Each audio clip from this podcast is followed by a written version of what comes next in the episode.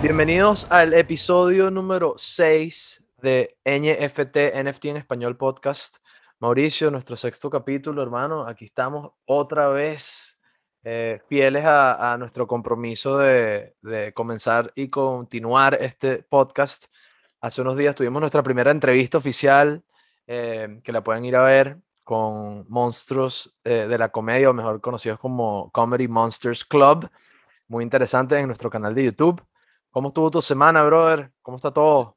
La semana estuvo buenísima y como dices tú, súper contento con esa, esa entrevista con los Monsters y fue fino tener la oportunidad de ver un proyecto en detalle. Vamos, como siempre dice Rodrigo, luego ver más proyectos en detalle y tener esas, esos, esos capítulos que van a ser en vivo, que siempre decimos que fino porque la comunidad puede llegar y compartir, pueden preguntar a través del chat, pero no queremos dejar como estos episodios que los hacemos más de tratando de digamos, compartir lo que sabemos y documentar un poquito, un poquito lo que está pasando en la industria. Entonces pasamos de, como lo veo yo, pasamos de ese capítulo donde vimos un proyecto en específico y hablamos para dónde va ese proyecto, pero no hay que llegar y no hablar de las otras cosas que pasan en la industria de los NFT, que quizás no son tan positivas.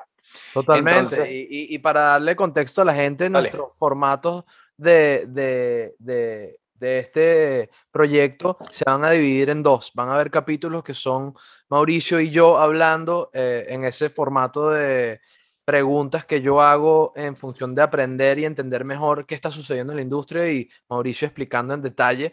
Y estos son como episodios más educativos y más cortos.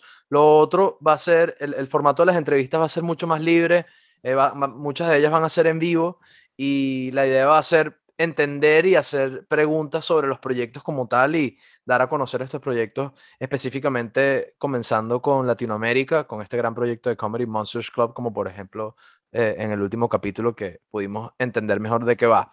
En el capítulo educativo de hoy, hoy es uno de los capítulos cortos a los que me refiero, vamos a hablar de algo que es clave y, algo que hay que tomar en consideración antes de, eh, invertir dinero y eh, llevar a cabo las transacciones en el mundo de los NFTs, que es la seguridad. Es el tema de saber que estás invirtiendo en un proyecto que eh, está bien fundamentado, que, bueno, yo creo que mejor lo, lo, expliques tú, porque sé que están pasando cosas muy interesantes, por ejemplo, lo que, bueno, no interesantes, tristes, que de cierta manera permean un poco el mundo y la comunidad de los NFTs con energía negativa y y es importante que también, como todo en la vida, lo bueno viene siempre acompañado de, de, cosas malas y el universo de los NFTs no es la excepción. Entonces, hablemos un poco de eso, eh, Mao, sobre seguridad, los scams que se han hecho, los proyectos NFTs que se han robado dinero, la gente que se ha logrado eh, eh, colear en carteras y robarle NFTs a gente. Entonces, esa parte también es muy interesante y hoy queremos hablar un poco de eso para entender cómo hace alguien que quiere invertir en el mundo de los NFTs para mantener su seguridad y asegurarse de que, de que no, le, no le apliquen una, valga la redundancia. No únicamente, y aquí voy, si vamos a, quizás lo podemos hacer al final, depende de tiempo, y también vamos a hablar de qué hago yo para evitar esto, pero también quiero es como crear un poquito, porque si uno sabe qué es lo que está pasando, y algunas de esas quiero ser sincero, yo soy una de esas personas que a mí no me gusta ni, ni venderme de que todo me sale bien y todo me sale mal, algunas de estas cosas me han pasado a mí. Entonces me siento en la obligación de, si yo llego y lo comparto con ustedes, ustedes pueden aprender y no van a caer en lo mismo que me pasó a mí.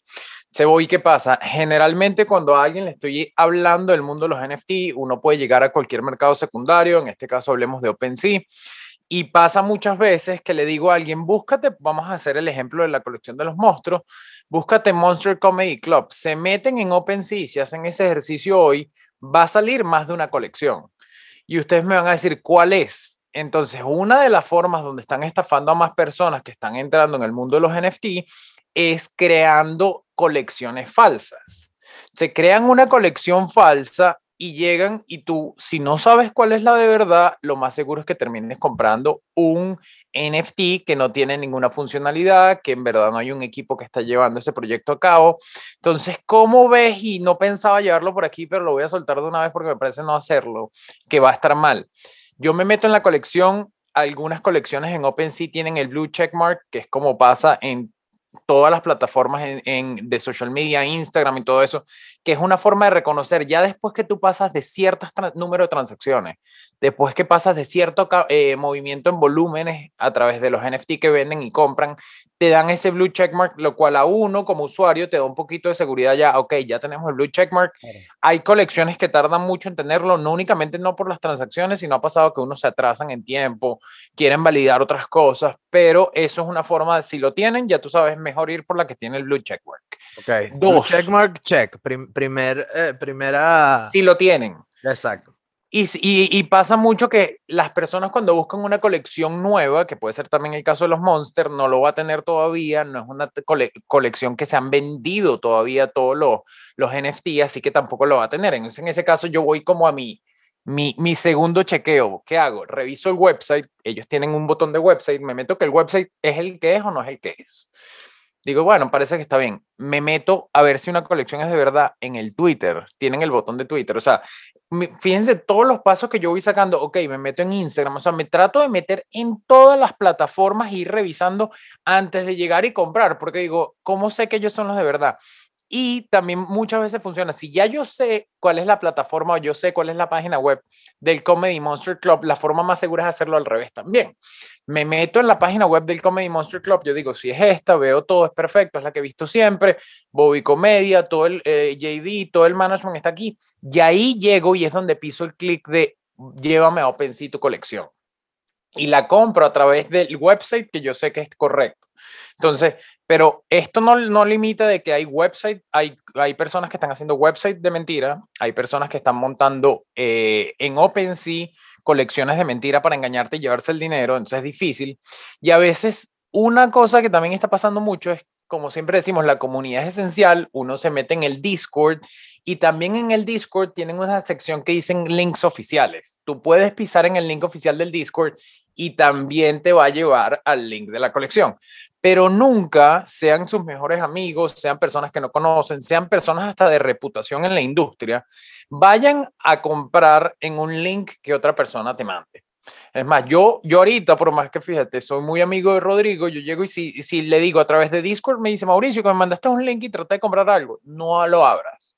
No lo abras, no cliques ahí porque generalmente lo que están tratando de hacer alguien es agarrar acceso a tu cartera y sacarte todo el dinero, sacarte todos tus assets. Entonces, en el Discord, por más que es una gran plataforma para comunicarse, yo siempre trato de generar como mucho ruido. En, traten no generar, no, no pisar clics que la gente te inviten.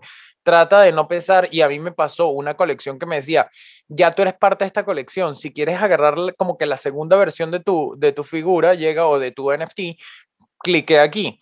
Y lo peor es que se ve súper profesional. Cliqué ahí y me llevó a una página donde decía, selecciona los que tienes, pum, pum. Ahora dale acceso al MetaMask, pum. Me recuerda, Mauricio, un poco a los scams de, de que suceden en Instagram. A mí me hackearon la cuenta de Instagram hace, hace como un año y, y, fue un proceso medio parecido. Fue, mira, tenemos, eh, eh, eh, somos parte del equipo de Instagram que habían hackeado a otra cuenta que tenía un blue chip y por yo ver que era una cuenta con blue chip que decía Instagram y me estaba escribiendo Instagram diciéndome que había fallado. Entonces, súper astuto los tipos de cómo te lo venden. Y de pronto dice, mira, si no haces clic e, para poner, reclamar que no quieres perder tu Instagram, haz clic en este link. Hice clic y ahí mismo me robaron el acceso a la cuenta. Gracias a Dios pude resolver y para mí la plataforma de Instagram es una herramienta de promoción importantísima, no lo quería perder, es un asset, ¿no? Entonces, lo veo un poco similar de estos tipos que se, los, los, conmen, como dicen. Esto es en español, pero la palabra conmen no sé cómo traducirlo exactamente. Esos, esas sabandijas. Y lo tiraste, lo tiraste en el momento indicado, te soy sincero, porque hablé de colecciones falsas en el mercado secundario, hay que tener cuidado de revisar. Una de las formas también que veo yo es cuántos eh, items o cuántos tokens o cuántos NFT tienen listados. Yo sé que la colección de los monstruos es 10.100, si me meto en una colección que tiene 5.000, digo, ¿qué pasa aquí? Pero a veces es difícil de nuevo porque si siguen el proceso de minting en en OpenSea no se van a mostrar los 10.100 porque todavía no han ah, salido. Entonces tiene su juego y tiene su técnica, por eso digo, en otro momento lo podemos hacer más visual y yo darle paso a paso lo que hago, pero vamos como a las cosas por encima que hay que tener cuidado. Colecciones falsas, OpenSea. Páginas web falsas también pasan. Mensajes directos que te llegan de Discord. Cuando hay proyectos que están de verdad calientes y que todo el mundo se quiere meter, a veces en Discord me llegan mensajes directos que son con la foto del proyecto, con imagen del proyecto y diciendo que es alguien oficial del proyecto que te dice, Rodrigo, estás enhorabuena, literalmente así, pero en inglés te estamos por 10 minutos, tienes acceso a mintear este proyecto solo para ti, métete ya, si no vas a perder el acceso. Y me ha pasado que yo no respondo y después el mismo mensaje me llegan de varias cuentas cuatro o cinco veces con el mismo logo. O sea, que tratando de que caigas, pero ya hay un momento que ni siquiera se aguantan si no te lo mandan varias veces. Entonces es la forma que yo digo. Cuando, como dicen por ahí, cuando suena muy bien para ser verdad, es que no es verdad. Entonces, y la última... huele mal, si sabe mal, probablemente y la última que justamente va con tu cuento es, es buenísima hablarla ahorita porque fue justamente lo que pasó con OpenSea.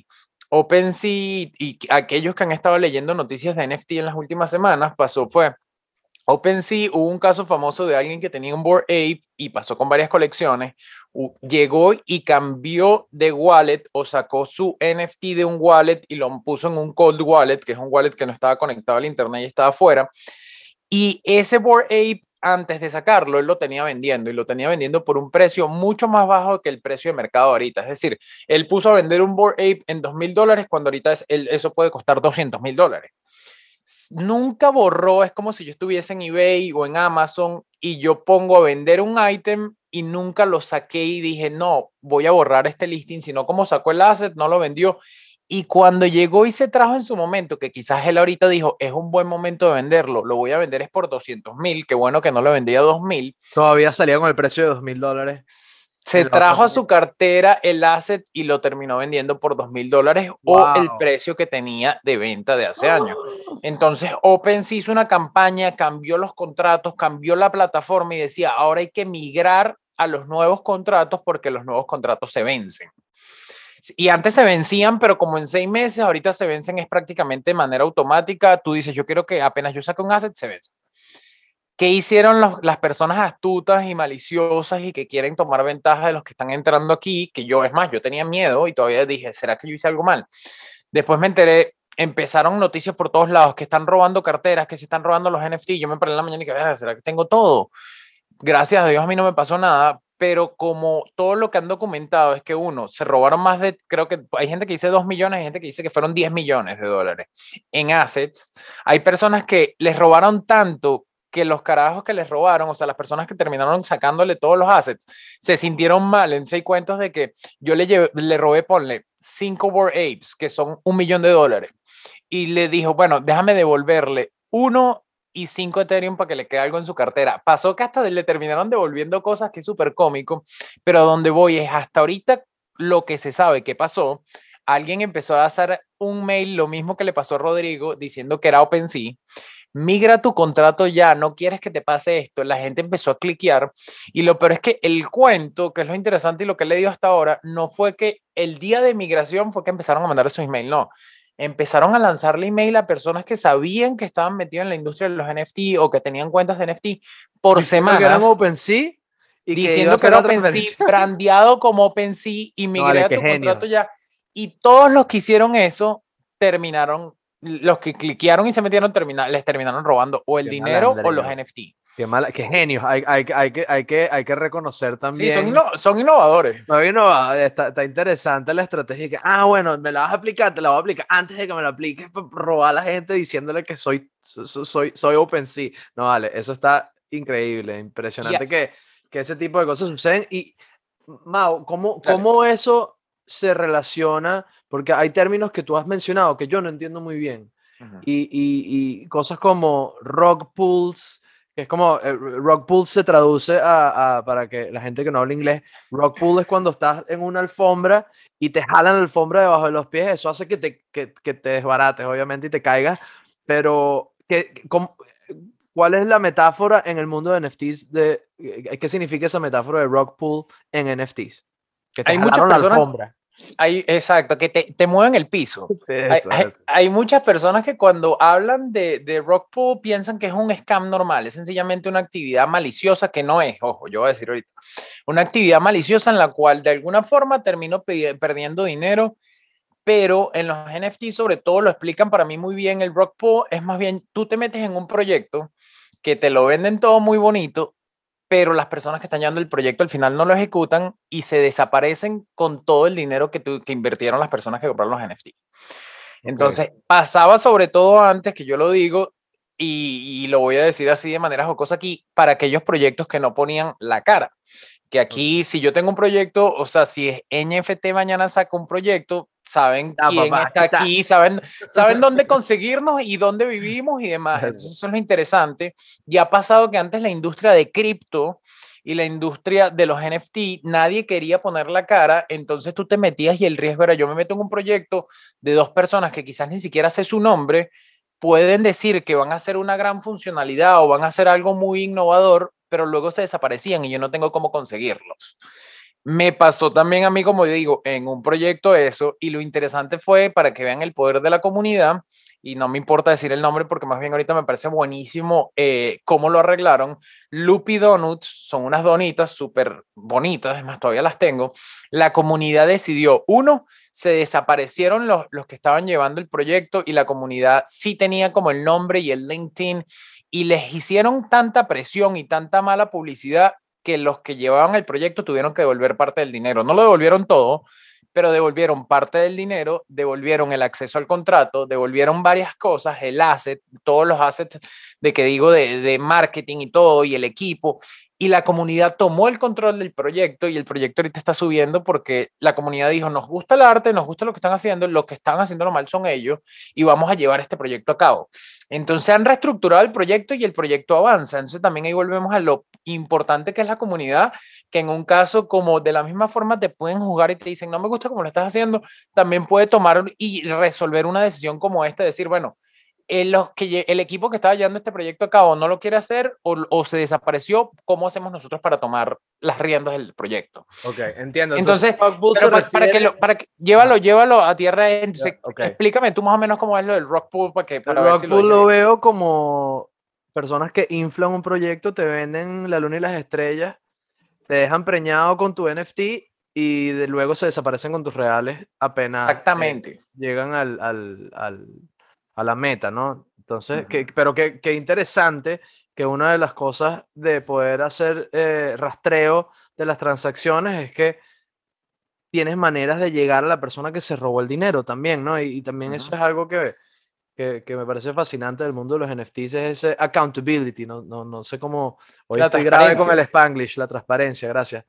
Pero, pero eh, ese tema de accountability más que transparencia es de, de, de las personas que están vendiéndote algo luego van a tener que dar la cara por lo que te están vendiendo y no se van a poder desaparecer así como, como si alguien que te robó 100 dólares en efectivo y más nunca lo ves, ¿no? Sí, pero lo que dices tú justamente lo hablamos en un episodio, si no lo has visto, véanlo antes, que va todo relacionado con el blockchain. Lo que tú dices, uno, que es como... Exacto lo, el, lo traceable, o sea, puedes saber por dónde pasó, quién lo tiene, de cuenta en cuenta, ese movimiento que es interesante que te va dejando un rastro, que creo que es lo que dices tú. La transparencia que me gusta también es que la información no, no está en un ente descentralizado como un banco, que yo le tengo que decir, mira, ahora yo quisiera saber qué cuenta tiene mi dinero. No, está en el blockchain, generalmente tú puedes llegar y revisar, quizás es anónimo, no sabes el nombre de la persona que le llegó esa cuenta, pero en este caso tú te asumes que quien le llegó ese dinero o quien se llevó ese dinero tiene que ser el management porque se desaparecieron. Entonces, si lo del blockchain sí te ayuda mucho en eso que estás diciendo, de poder llegar y saber dónde, están dónde está el dinero, cómo los contacto, pero igual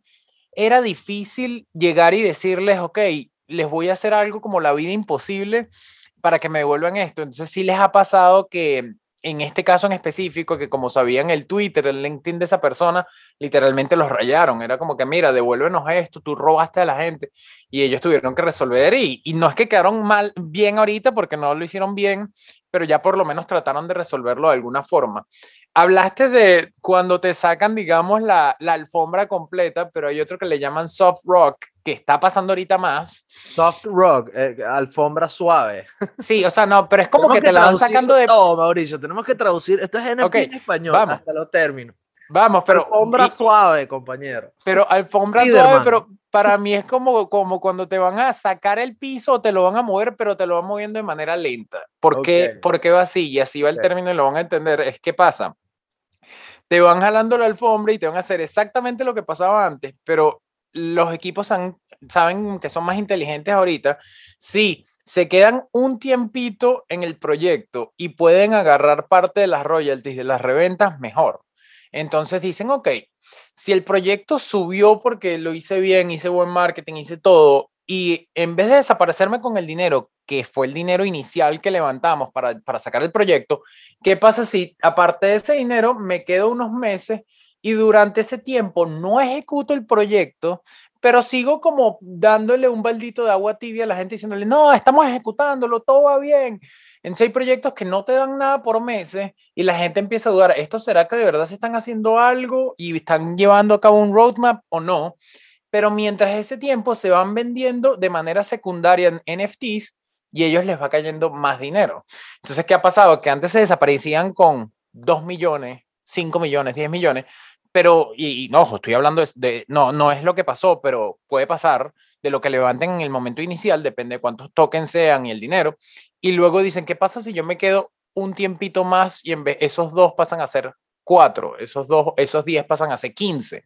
Entonces, también hay otra forma de que las personas dicen, bueno, este es como lo van a hacer de la misma manera que lo hacían antes, pero se están quedando un ratito en el proyecto, sencillamente contratan un equipo para que maneje la comunidad, hacen esto, hacen lo otro.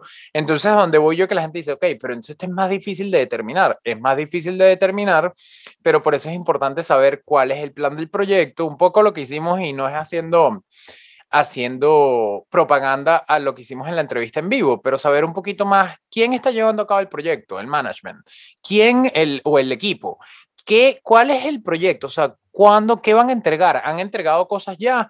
cómo van a entregar, cuándo lo van a entregar, el roadmap, que es como decimos, o sea, cuál es el plan, en, qué me estoy metiendo. Luego la comunidad, cómo interactúan con la comunidad, o sea, todo eso va importante y es súper, súper, digamos, key o súper esencial cuando uno dice, ¿cómo sé si de verdad este proyecto lo van a llevar a cabo? Entonces esas son las cosas que yo veo y es lo que pasa y la diferencia entre Rockpool, que te, te, te sacan la alfombra de un solo golpe o te la van sacando de manera lenta. Ok, buenísimo. Siento que salgo con mucha sabiduría después de estas grabaciones. Ya me sentía como un, ignorante que no sabía el significado de rock pool y soft rock. Gracias, profesor. Pasemos entonces a la última pregunta que tengo para hoy. Una de las cosas que vamos a tratar eh, de aplicar fieles al feedback que hemos recibido es tratar de ser aún más concisos en nuestros episodios y tratar de llevarlo a ese formato de 30 minutos. Los primeros capítulos tenían que ser más largos porque era como la introducción, era la primera clase, pero ya ahorita poniendo la pelota a andar, a rodar, mejor dicho, eh, vamos a tratar de hacer estos episodios un poco más cortos, a que sean 30 minutos y, sean más digeribles para mucha gente que sé que el tiempo, el tiempo es lo más valioso que hay. Y con eso en mente, vamos entonces a la última pregunta de hoy antes de cerrar y, llegar a la conclusión, eh, el aprendizaje general del día de hoy, es, te escuché hablar antes de que entráramos en llamada, en estos días me hablaste de Squiggle. ¿Qué es Squiggle? No tengo ni la menor idea qué es Squiggle, qué pasó con Squiggle.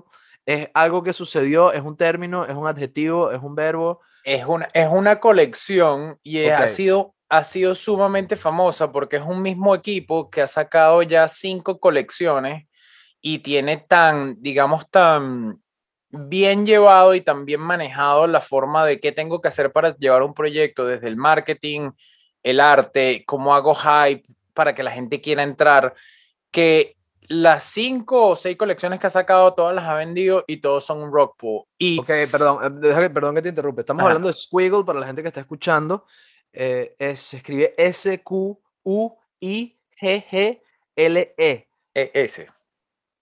Es con S al final. Ah, es con S al final. L-E-S. Ok, ok. Y, y el arte era súper fino y todo, digo la verdad, o sea, yo lo pensé, pero justamente el día que salió ya hay personas que eso también es lo importante de la comunidad que están revisando y se dieron cuenta, epa, las mismas personas que están haciendo esta colección son las mismas que han hecho Rockpool en los últimos cuatro proyectos y como que han llevado ese, esa, mm, digamos, esa lista y ese movimiento de quiénes son estas personas, cómo lo han hecho y el día que salieron, se vendieron todos y levantaron un dineral, creo que en verdad terminaron vendiendo 4 millones de dólares, pero ese mismo día varias personas en Twitter pusieron un papel o un, un, sí, un paper, un escrito, que era de 40 páginas explicando cómo lo han hecho todas las veces anteriores y cómo lo iban a volver a hacer ahorita.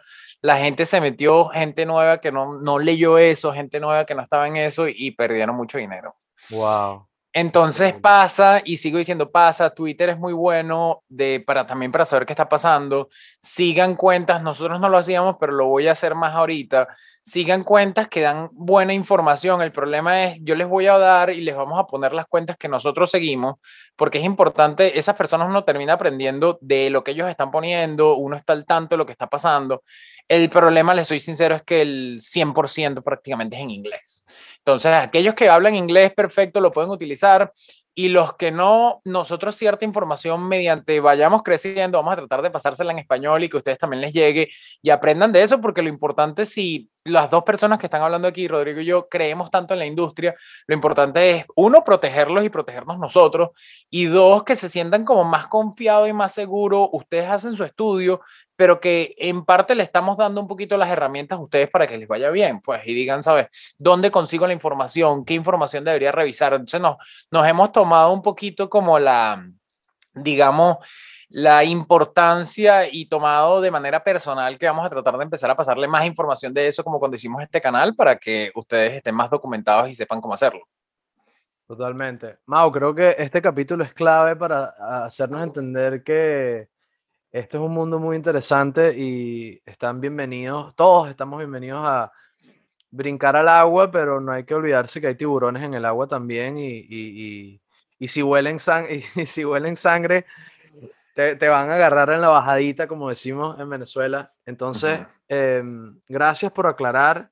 Para mucha gente que se está involucrando en este mundo es súper importante que investiguen.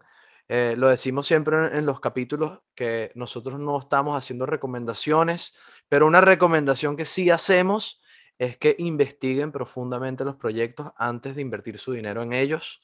Asegúrense de entender quién está detrás de, este proyecto.